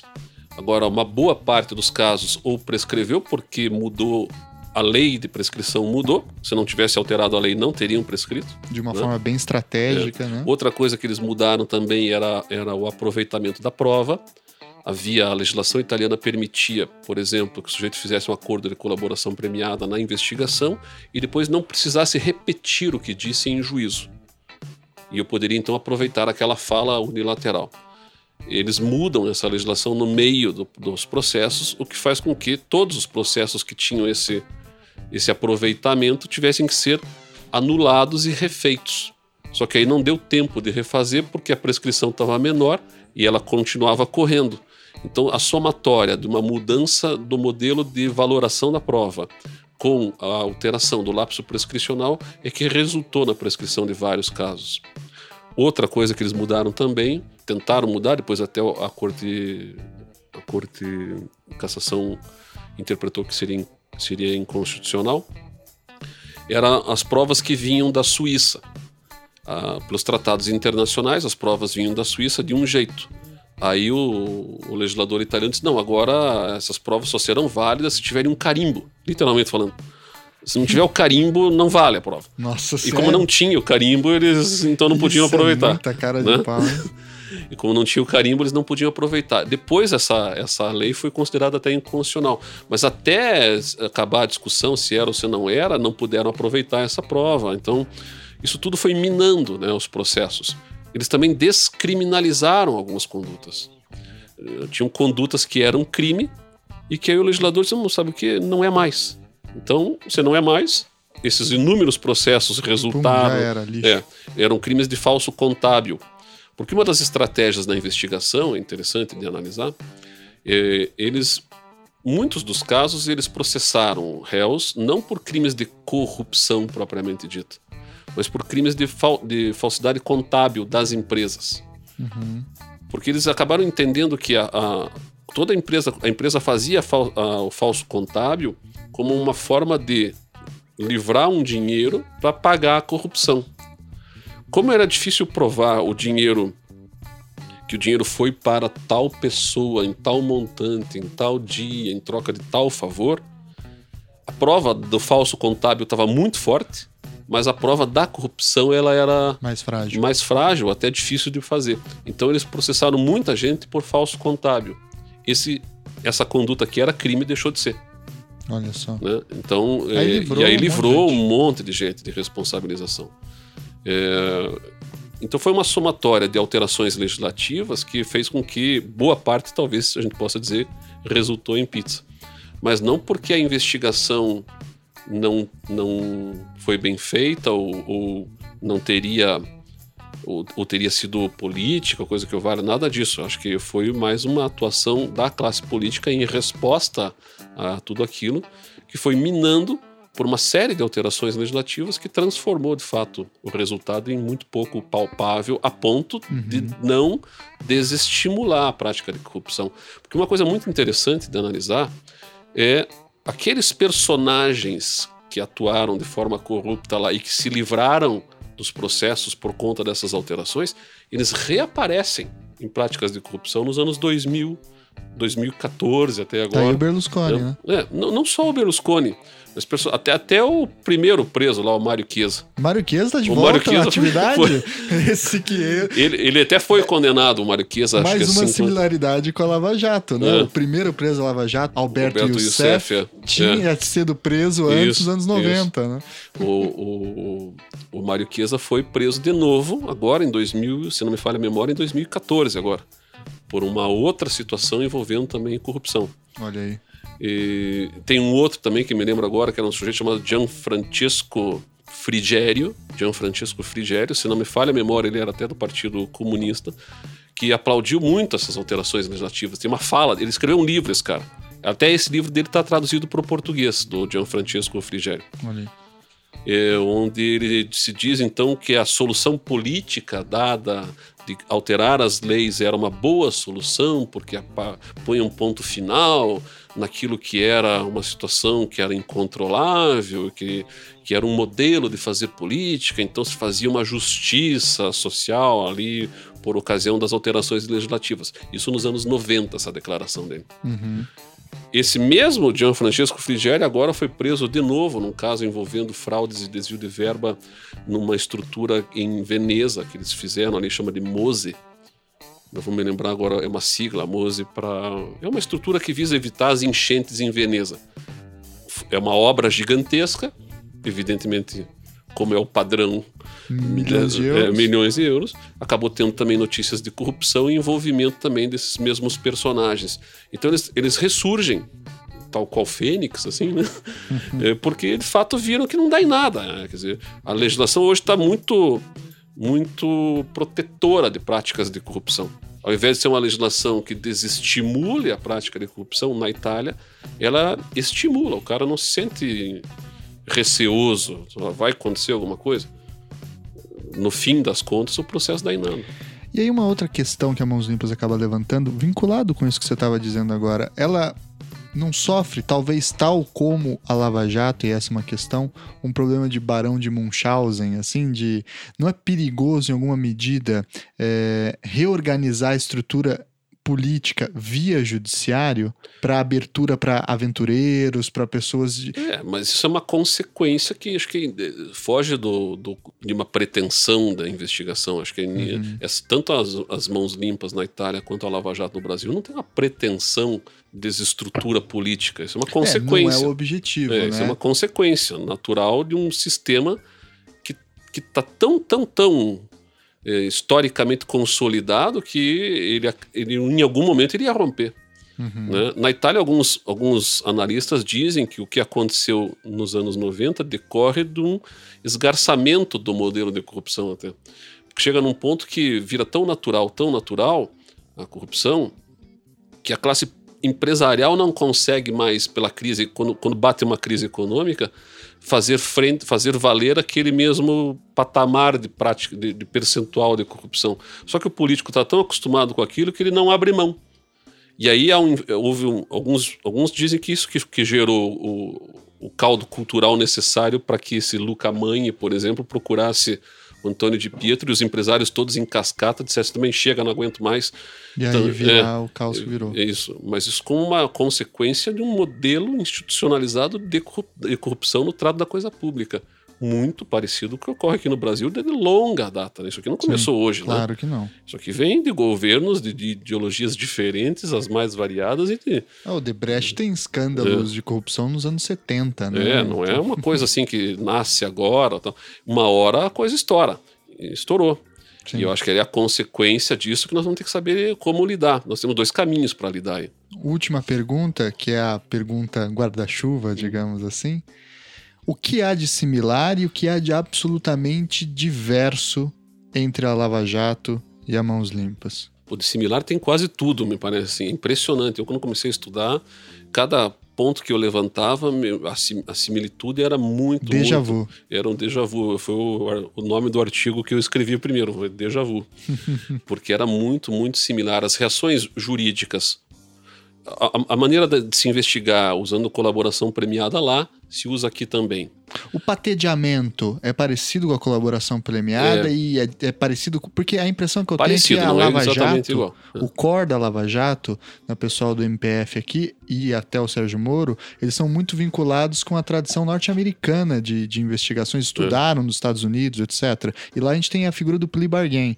É parecido com o patedeamento, tem origens plea... diferentes. Não, a origem toda é, é plea bargain, que não é nem norte-americana, é inglesa, né? Os americanos aperfeiçoaram que está relacionado até à época do rei lá na, uhum. na, na, Inglaterra, era o nole prosec do rei, era o direito de não prosseguir na causa, um poder que era do rei, soberano inglês, e que como isso vai para os Estados Unidos, lá claro muda o modelo, não tem rei nos Estados Unidos, vira o poder do presidente de dizer não, não quero que prossiga com a causa.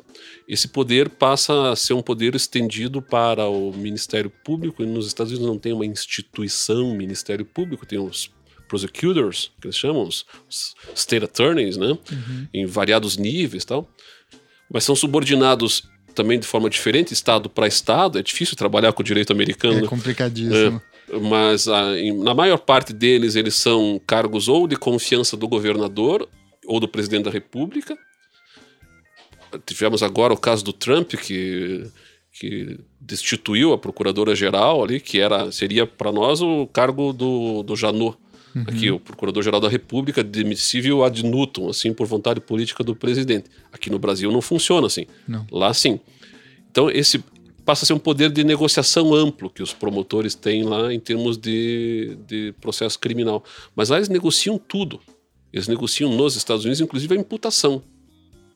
Então, se o crime é um crime de homicídio qualificado, eles, ó, ao invés de te processar por homicídio qualificado, te processa por homicídio simples, você confessa e a gente resolve aqui não tem processo. Essa mega negociação. É, é tão forte esse negócio lá nos Estados Unidos que lá 95, estatística deles, 95 a 96% dos casos são resolvidos assim. É, a gente gravou um programa sobre a Common Law e a Ju Pondé gravou com a gente. Ela fala assim: o, a grande questão de difícil de comparar o judiciário americano com o brasileiro é um simples fato: o judiciário americano é vazio. É, ele, não é, é, é, uma, é uma administrativização do, da justiça criminal, porque você resolve com o promotor, como nós estamos conversando numa mesa assim, senta o promotor com o advogado, só, o caso é assim, eu tenho isso aqui de prova, e daí?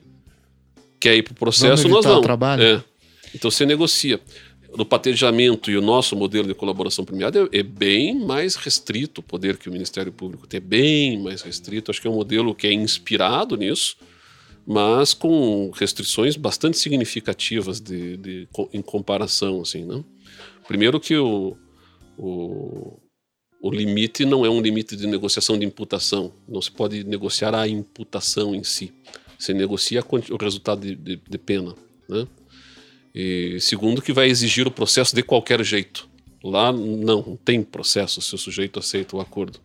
Ele se declara culpado lá nos Estados Unidos e isso é o suficiente. Antes da denúncia. É. E... Há uma audiência preliminar e, e, o juiz pergunta como é que você se declara. Guilty or not guilty? Não, me declaro culpado. Então, bom, então o processo já está fora da cogitação. Não vamos ter júri, não vamos ter nada. Uhum. Então há uma diferença um pouco grande, em que pese a inspiração seja, seja originária da ideia do plea bargain. Né? As similaridades são as, a maioria, né? Mas tem alguns outros elementos que você note e fala assim: olha, isso aqui é uma, um desvio na curva na comparação Lava Jato Mãos Muito limpas? pouco de diferença. Eu, como eu apontei, a diferença que me pareceu mais gritante foi o modelo de corrupção dos partidos políticos que lá são irmanados nos bastidores e publicamente parecem contrapor ideias, mas para corrupção eles se dão as mãos. Aqui não me parece seja assim a corrupção. Os partidos de, de correntes ideológicas diferentes, pelo menos o que se sabe até agora, não, não me parece que estejam irmanados no, uhum. no momento da prática de corrupção. Porque lá tinha um caixa único né, que redistribuía. Aqui cada partido recebe o seu, Pensando ou os partidos. É o tesoureiro desse aliados. caixa único. Aqui tem um caixa único na, na empresa, né? É interessante de analisar isso. O Debrecht, segundo consta, tinha uma espécie de setor de propina ali, que pagava indistintamente para os partidos. Mas isso não decorria de uma organização dos partidos, e sim da, empre empresa. da empresa. Mas o, o, que tem de parecido muito na, na Itália é, é toda essa essa forma da investigação, as, as reações foram muito parecidas, tanto as reações jurídicas, as críticas que se fizeram às prisões preventivas na Itália são as mesmas críticas que se fazem à prisão preventiva aqui no Brasil, dizendo lá na Itália, ah, vocês estão prendendo preventivamente as pessoas para forçar acordos de colaboração. Exatamente a mesma é a crítica mesma que nós temos aqui, né? Se criticou muito vazamento seletivo de informação na Itália, é exatamente a crítica que você tem aqui. Então, é muito, muito parecido assim as reações políticas de atacar os acusadores lá ocorreu e aqui está ocorrendo tanto quanto. A gente viu os advogados do Lula, por exemplo, atacando, entrando com ações contra o Sérgio Moro, entrando com ações contra os procuradores, né, pelas, pela forma deles atuarem. Uma diferença é, bastante interessante para apontar alguma diferença além daquela que eu já falei é o fato de que a mídia aqui no Brasil elegeu o, o ju, um juiz como aspas herói do caso, né? Uhum. É interessante, acho que na Itália não se falou do juiz quase. O juiz do caso na Itália não praticamente não se tocou no nome Quem dele. Que é esse... Era o Júlio, se não me falha a memória, Nietzsche, o sobrenome do juiz. Opa, isso aí é, é. jogava além do bem e do mal, então, é, Nietzsche.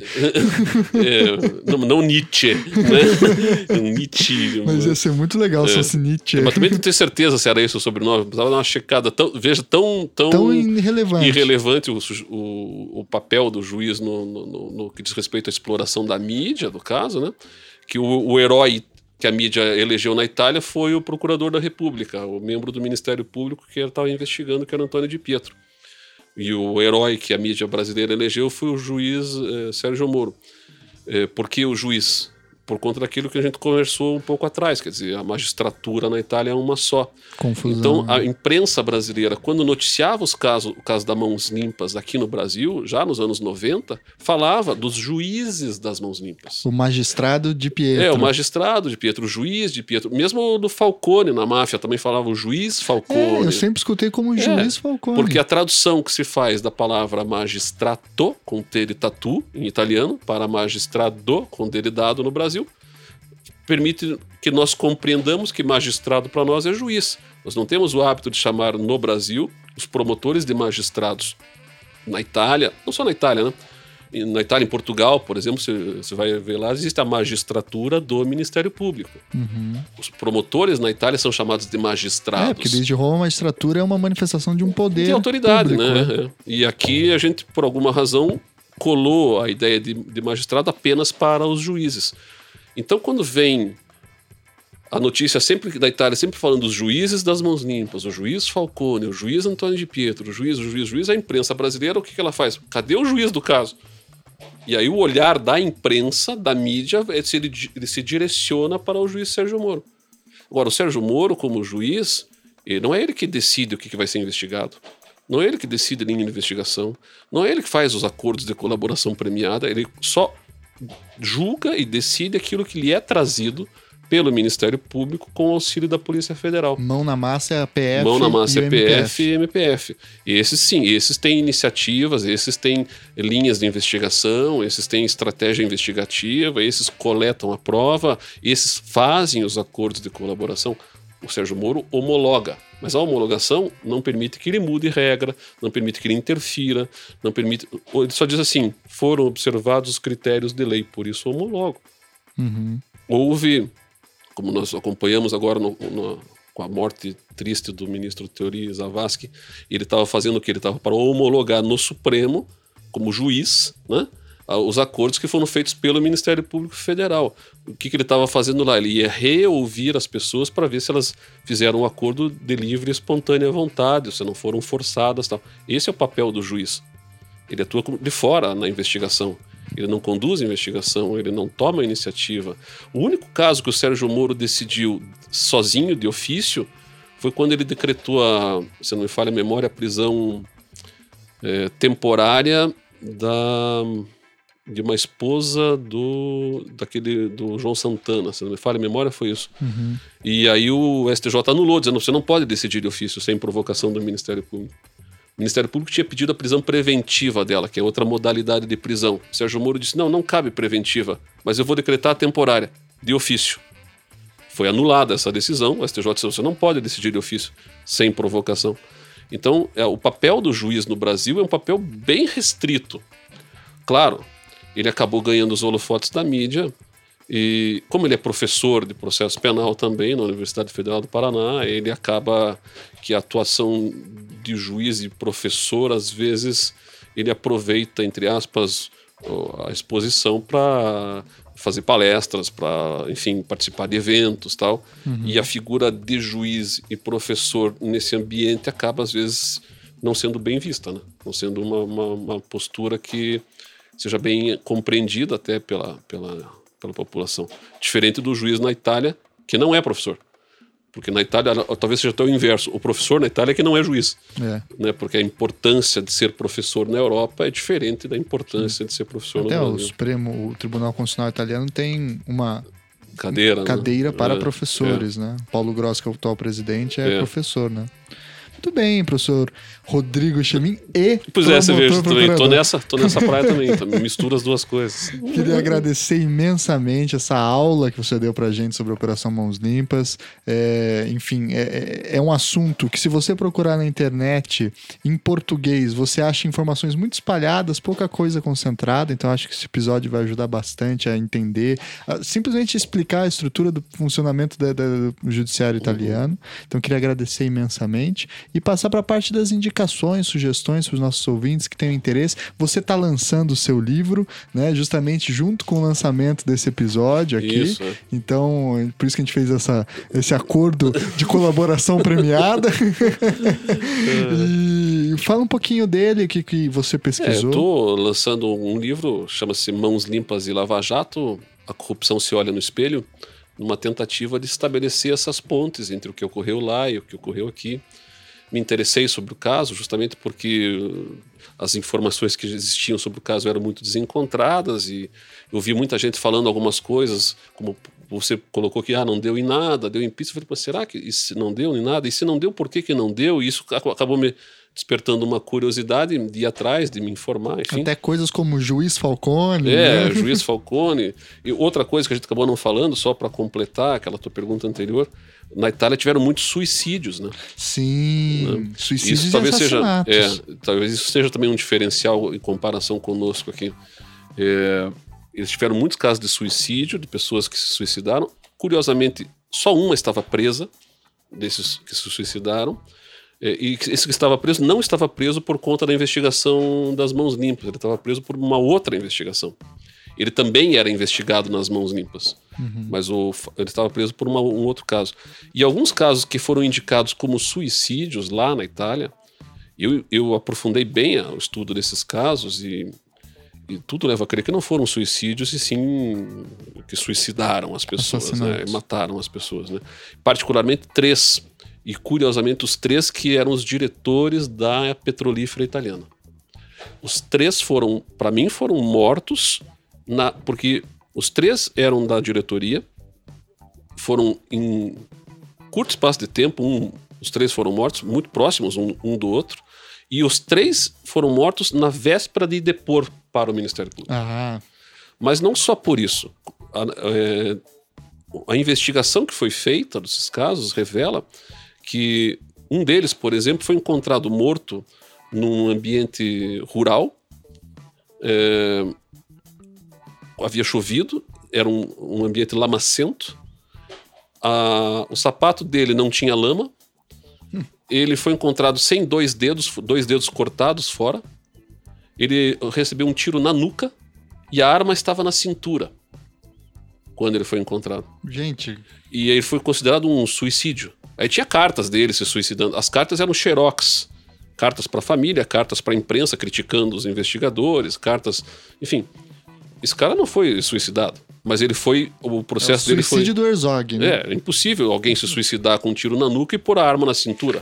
a não ser que o cara seja muito é, forte mesmo. Né? Te dar o um tiro, é. guardar, olhar o relógio. Então é impossível. Esse outro que foi morto também na véspera do, do, do, do depoimento, ele foi morto em casa, tinha acabado de tomar banho, tava de roupão, e acabado de tomar banho e foi morto na cama.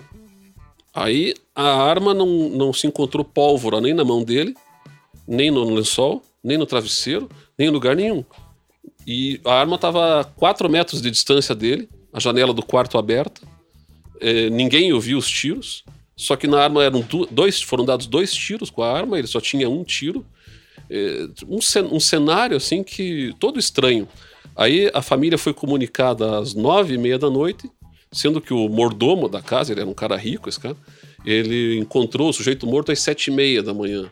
Então tem uma série de, de dados assim que fazem dizer, esse cara também não foi, não foi, não se suicidou, esse cara foi morto. Sim. E o outro que estava preso, que também era esse diretor da, da entidade petrolífera, esse único que estava preso também, há uma suspeita de que ele não tenha se suicidado. Ele foi encontrado morto dentro da cela com um saco na cabeça, como se tivesse sido asfixiado. Só que o preso que fazia na mesma cela com ele, companheiro de cela, disse: Ó, oh, quando a gente chegou, o, o saco ainda estava inflado. O que os peritos dizem: bom, se estava inflado, ele não estava morto. Aí ele tem lesões pelo corpo que indicam que pode ter, sido agredido. Os próprios presos na cadeia dizem, mataram o cara, não foi um suicídio. E alguns dizem que ele possa ter talvez simulado um suicídio, a, pedido para o preso ajudá-lo a uh, começaram uma simulação de, de suicídio para criar uma comoção no, no, no juiz para dizer que o juiz, ó, oh, melhor soltar esse cara, senão ele vai se matar lá dentro. E o, talvez o preso tenha se excedido e matado ele lá. Uhum. Enfim, esse é um cenário diferente que a gente encontra aqui, aqui no Brasil. Eu tenho notícia de duas pessoas que tentaram se suicidar, as notícias de imprensa, né? Mas um cenário bem diferente do que que ocorreu na Itália. E assassinatos até o momento não. Até o momento não também se conhece, não, não né? se tem como dizer nada nesse sentido. Mas todos esses três casos que para mim, nitidamente são casos que muito fortemente indicam para um crime de homicídio, eles foram arquivados como suicídio na Itália. Então, enfim, essas, essas coisas são diferentes um pouco também. E em termos de indicação bibliográfica, além do livro que eu estou lançando, né? Que tem que, o link no post aí. É, faz a vinculação das, das, das situações que ocorreram lá com aquilo que ocorre aqui, enfim, traça bem esse panorama. Eu tento fazer também uma análise da realidade da corrupção na Itália lá, né? E além desse, em português tem um livro que foi traduzido que por uma editora, a editora Citadel, que é a mesma editora que está lançando o meu livro. É, Chama-se Operação Mãos Limpas. Esse já está nas livrarias também já há algum tempo, desde o final do ano passado. Um catatal imenso. É né? um livro grande, até não é um livro curiosamente caro em termos de que acho que ele está 89 tamanho, né? reais, custa uma coisa assim. Só que ele tem tipo mais de mil páginas. Mais de né? mil páginas. E ele é, um, ele é dos livros que foram publicados na Itália o mais completo em termos de, de informação, ele traça 20 anos de, de, de, trânsito do que ocorreu lá, desde 92 até 20 anos para frente, ano após ano, ele é cronológico na, na, na, nas colocações, assim. Eu acho que de acesso para a língua portuguesa seriam esses dois, algum outro artigo. E aí, em italiano, tem várias obras, né? Em italiano, mas aí ficaria Fica mais restrito. ficaria mais restrito o público, mas tem vários livros. Tem um livro que o Gerardo Colombo, que foi um dos investigadores, lançou recentemente, chama-se é, Carta a um Filho Sumani Puliti. Ele escreveu uma espécie de uma carta ao filho dele a respeito das mãos limpas, onde ele faz um misto de relato com desabafo, enfim, tal. E esse Gerardo Colombo é interessante porque ele também largou a magistratura muito depois, né? Aposentou. E hoje ele tem uma editora na Itália e ele sai eh, nas escolas falando do problema da corrupção. Porque para ele, ele diz: ó, na, não dá para apostar na lei, porque a lei foi desfigurada por completo. Apostar num parlamento como esse, que eles vão fazer leis que possam alcançar a eles mesmos, não dá para ficar apostando as fichas nisso daí. Então eu vou apostar na, na juventude, na educação, para incutir valores, é, socia numa sociedade. Questão pedagógica. É, uma sociedade tão é, fluida de valores como a nossa, em termos própria dessa, daquilo que aspas muitos chamam de pós-modernidade, né? uhum. é, vai, vai, o papel dele é esse, é, é esse, hoje. Ele percorre as escolas na Itália fazendo palestras explicando o problema da corrupção, mas ele fala até assim, mas uma corrupção que tem que ser lida em termos de, de, valores que devem ser respeitados, né? É, valores que devem ser assimilados, como ele até usa um, um trocadilho da palavra.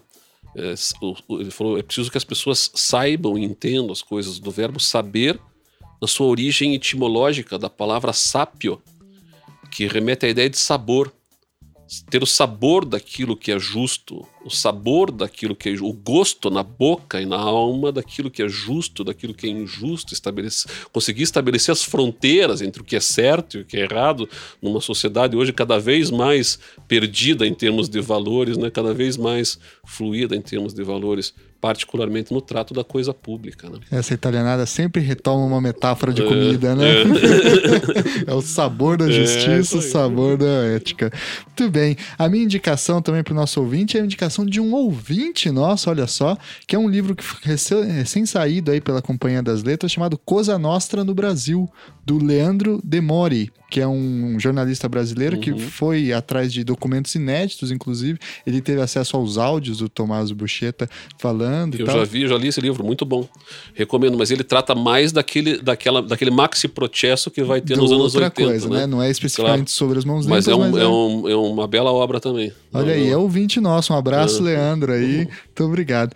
Então, eu queria novamente agradecer ao professor Rodrigo Chemin, a ótima aula que você deu pra gente, enfim, por ceder o seu tempo para mim também pra gente gravar aqui no Ministério Público. E agora dá o tchau pro nosso ouvinte no 3, 3, 2, 1 e tchau, tchau, tchau. Tchau, tchau. Obrigado por tudo.